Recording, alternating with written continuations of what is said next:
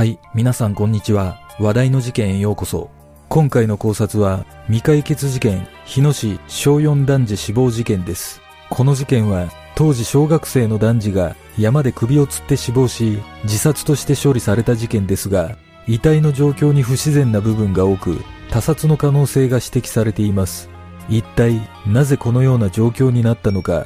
まずは、事件概要からどうぞ。事件概要。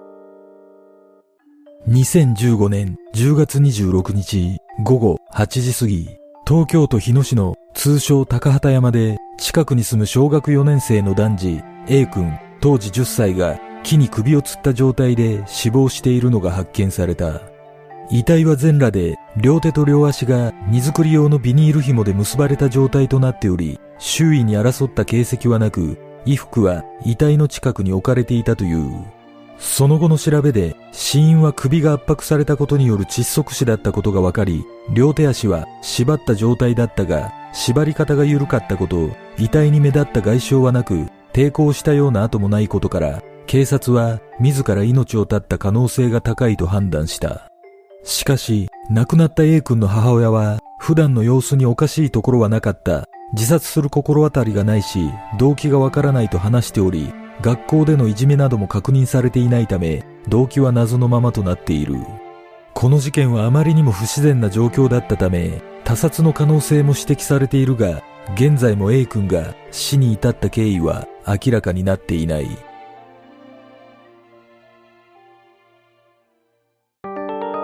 現場の状況 A 君の遺体が発見された高畑山は京王線高畑不動駅からほど近い住宅街の中にあり標高は126メートルと低く丘のような山で A 君は家が近くにあったため普段からよく遊びに来ていた場所だったという事件当日10月26日この日は小学校が休みで A 君は午前11時頃母親に遊びに行ってくると言って自宅を出ている。しかし、夕方になっても A 君が帰ってこないため、母親は午後6時半頃に110番通報し、警察が捜索した結果、午後8時頃、A 君は山の斜面で遺体となって発見された。A 君は斜面に仰向けで横たわり、首には約1.5メートル離れた木の幹にくくられたビニール紐がつながれ、同じくビニール紐で両手は後ろ手に縛られ、さらに両足も縛られていた。また、この日は気温が低かったにもかかわらず、A 君はなぜか全裸の状態だった。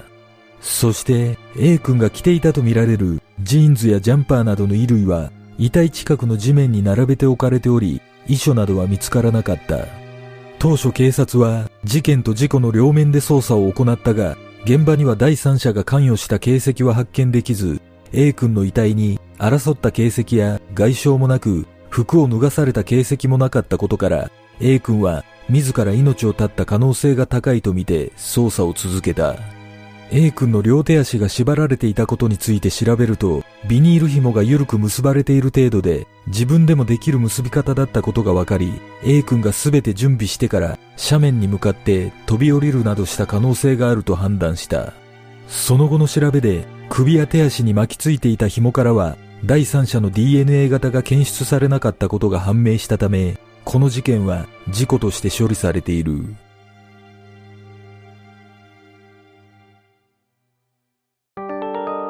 動機の謎警察は早々に自殺の可能性が濃厚と判断したが、結局動機については何もわからないままだった。A 君が通っていた学校関係者も前日25日日曜日に文化祭があった時も A 君は普通に遊んで元気にしていたと聞いています。自ら命を絶つ心当たりは全くないと話しており、いじめなどもなかったとされている。また A 君を知る人は本当に活発なお子さんで家の前の道路に絵を描いたり公園に遊びに行ったりしており友達4人くらいと一緒にいるところをたまに見かけたと話し前兆のようなものは感じなかったという現場近くの住民によると夜の高畑山は人の出入りはほとんどなく事件当日も騒ぐような声などは聞こえなかったと証言していることからも A 君は一人で山に入ったとみられている A 君が自ら命を絶ったとすれば何らかの出来事で蓄積されたストレスが原因とも考えられるが、動機になるようなものは伝えられておらず、両親は共に特に変わった様子はなかったという旨を証言している。ただ、命を絶つきっかけとなるものが、いじめや虐待、体罰などだけとは限らず、A 君の内面で死について何かしらのイメージを抱いていた場合、答えは誰も知る由はないという見方もできる。しかし、何らかの動機があったとしても、自ら全裸になって両手両足を縛る必要性が全く理解できないことから、この事件の不気味さが浮き彫りとなっている。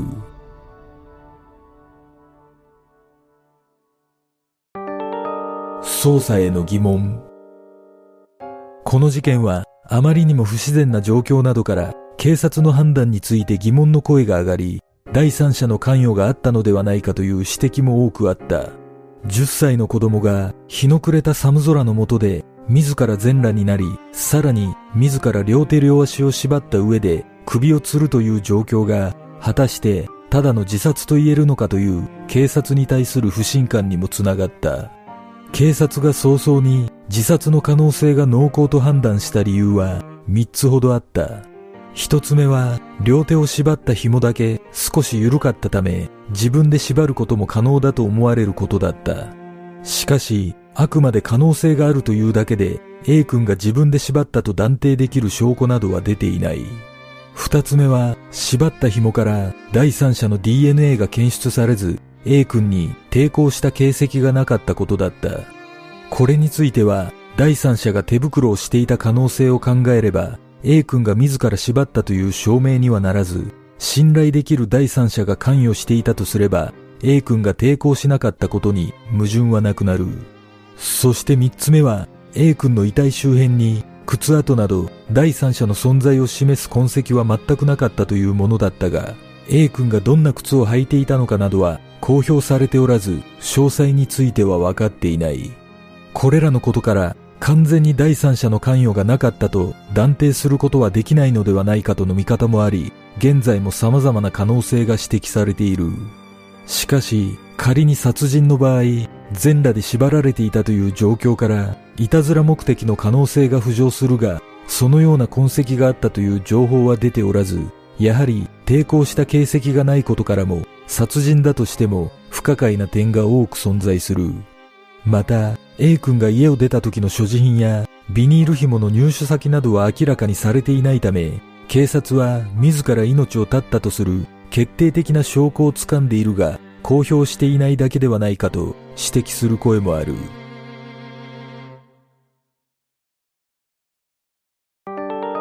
風変わりな教育 A 君は両親と妹の4人家族で事件のあった前年に引っ越してきたばかりで近所付き合いは希薄だったというが、事件後の取材で A 君の風変わりな学校生活が明らかになった。実は A 君はこの小学校に席を置きながら都内にある NPO 法人が運営する学校に通っていた。この学校は生徒の自主性を尊重し、最終的に宇宙とつながることを目的とした教育法を取り入れており、生徒数は約160人で芸能人の出身者もいるとされている。そのため A 君が通っていた小学校の同級生らは先生に A 君が亡くなったと言われたけど全く知らない子だった。みんなが誰？という感じだったと語っており A 君は一般的な小学4年生とはかなり変わった生活をしていたことが分かった。この NPO 法人が運営する学校の教育は教科書を使わずテストもなく芸術的な教育が中心で宇宙とつながることで近代社会の問題を克服しようという考えがベースになっており世界と自分との一体感を見出して自律的に生きることができる人間を目指すというものだった。このような教育が A 君の内面で何らかのきっかけを生み自ら命を絶つという思考につながったため突発的に行動したという見方が広がりそれ以降他殺説を唱える声が少なくなったとされているが明確な関連については謎のままとなっている。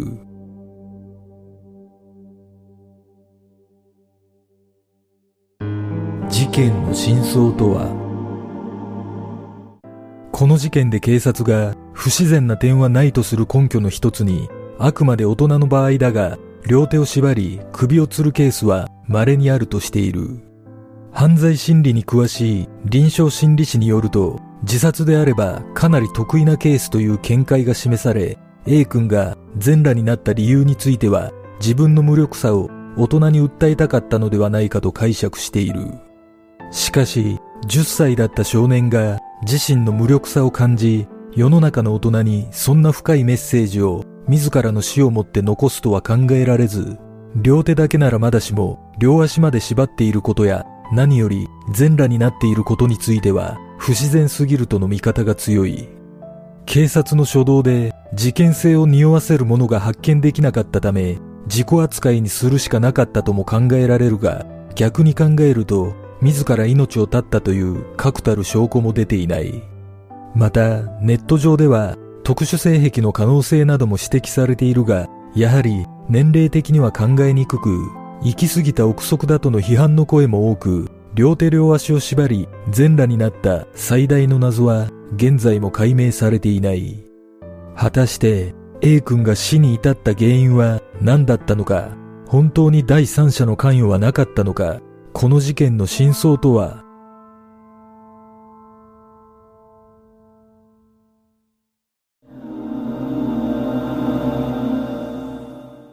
この事件は A 君が自ら命を絶つには状況的に難しいとされながらも、第三者の関与が立証できないため、自ら命を絶ったとして処理されたエクストリーム自殺だとする見方があります。確かに A 君の年齢や遺体の状況を考えると、事件性を疑うのも無理はありません。しかし、この事件の5年前には、大阪で小学3年生の女児が自宅ベランダの物干し竿にタオルをくくりつけ、自ら命を絶ったという事例もあり、最近は低年齢化が進む傾向にあるとされています。おそらく A 君も何かしらの心の闇を抱えていたことがきっかけで、自ら命を絶ってしまったのではないでしょうか。もしかしたら、全裸で両手両足を縛るという行為は、ネットや本などに載っていた情報を真似したのかもしれません。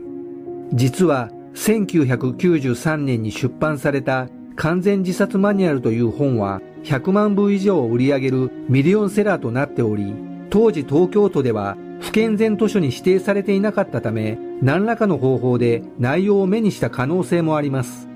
仮にこのような本の情報やネットの情報などに影響を受けていたとすれば、警察が自殺として処理した根拠には、A 君が自ら命を絶つ方法などをネットで検索していたという事実があったのかもしれません。この事件でまず一番に注目すべき点は他殺の可能性についてです。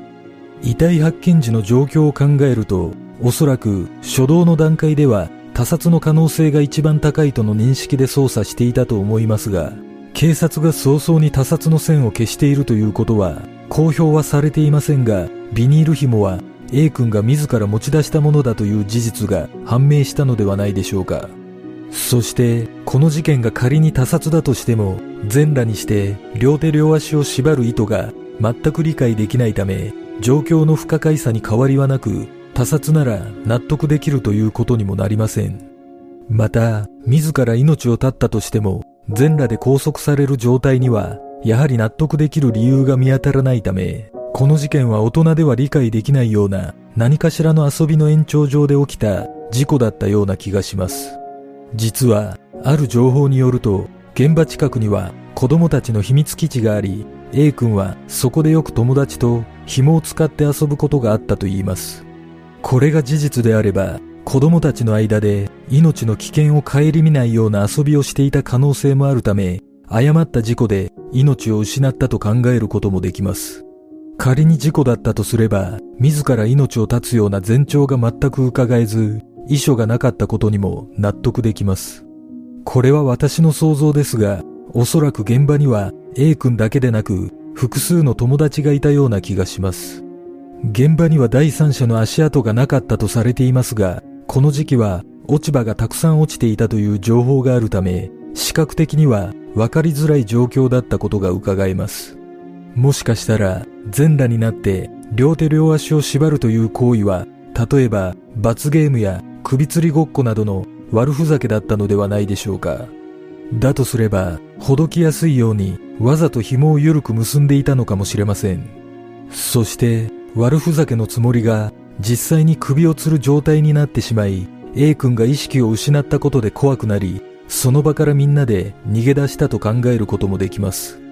もしかしたら、警察は早い段階でこれらの事実が分かり、罪に問えない事象と判断したため、マスコミなどの目をそらす目的で第三者の関与はなく、自ら命を絶ったと公表したのかもしれません。皆さんはどんな考察をするでしょうか？